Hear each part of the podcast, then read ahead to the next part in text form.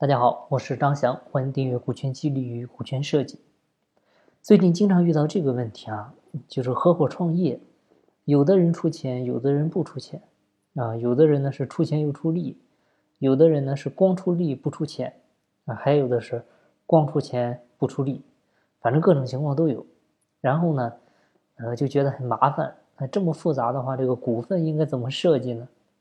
其实这里呢，给大家一个参考原则，就是，呃，出钱的他可以占股啊，不出钱的不能占股，啊，这里的钱呢，它不光是指我们说的现金，啊，它包括你的比如，呃，知识产权、一些资源、作价啊等等，这些都可以。所以一切能给你公司带来长期效益的价值要素，都可以作为钱的概念。其实钱的本质呢是成本，啊。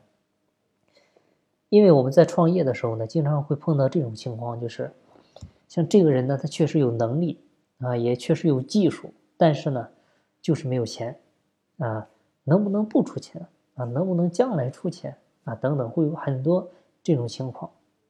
那我想说的是呢，真正有能力、有技术的人呢，他怎么可能会没钱？他没钱的话，说明第一，你看错人了啊，可能看走眼了；第二呢，说明。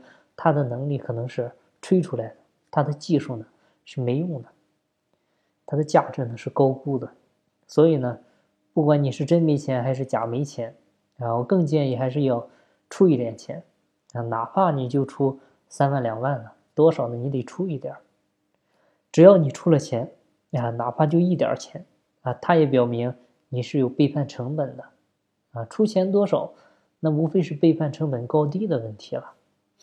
其实我们举个案例啊，你就清晰了。就是我们很多，呃，男生都跟女孩子谈过恋爱吧？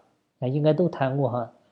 呃，你比如你跟一个男孩子谈恋爱吧，一个女孩子跟一个男孩子谈恋爱，这个男孩子呢，他各方面啊，他对你都很好，但是呢，他就是不带你见家长啊，就是不给你结婚证啊。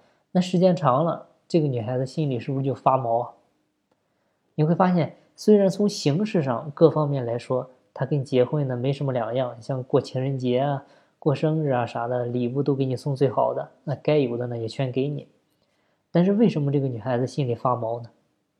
其实就是因为她背叛你的成本特别低啊，她随时可以换你，随时可以找个其他女孩子把你替换掉啊。只要不结婚，你们之间呢就不受婚姻法保护啊，有的呢。顶多是情感纠纷，这个规则呢是不清晰的，所以合伙的话呢，你会发现增加相互背叛的成本啊。既然创业，大家呢就都不能随便离开啊。那你说我实在没有钱怎么办呢？实在没有钱的话，你可以承诺出资啊。怎么个承诺出资呢？你比如你认缴五十万啊，你先出个三万两万啊，不没钱吗？三万两万总能拿出来吧？啊，三万两万你要真的没有，那说明你连朋友都没有，啊，亲戚啥的都不认你，三万两万也不借给你。然后呢，三万两万出了之后，我承诺剩下的钱三年之内到位。啊，怎么三年之内到位呢？就是年终分奖金的时候，我不拿回家，而是扣下来转成入股资金了。而且呢，我承诺我没有投钱的那部分的股份，我不享有任何权益。而且呢，约定。就是按实缴享有权益，按认缴承担风险，哎，就这么简单。所以呢，总之大家就记住一个原则，就是出钱又出力的才是合伙人，只出钱不出力的那是投资人。投资人呢可以占股，但是呢一般是占小股，而且呢估值要溢价。只出力不出钱的，那是你的员工，他不是你的合伙人啊。这部分人呢，他本质上他是给你打工的，啊，你别管他多么牛，你别管他能力多么牛，他技术多么牛，他不出钱，啊，他就是你的员工，啊，他就不是股东。所以这个思路呢，你理顺了之后，一切呢也就很清晰了。好，那今天的分享呢就到这里，感谢您的收听。现在呢，每周三晚八点，我会在喜马拉雅平台进行直播，大家有股权方面的问题。也可以到时再与我咨询。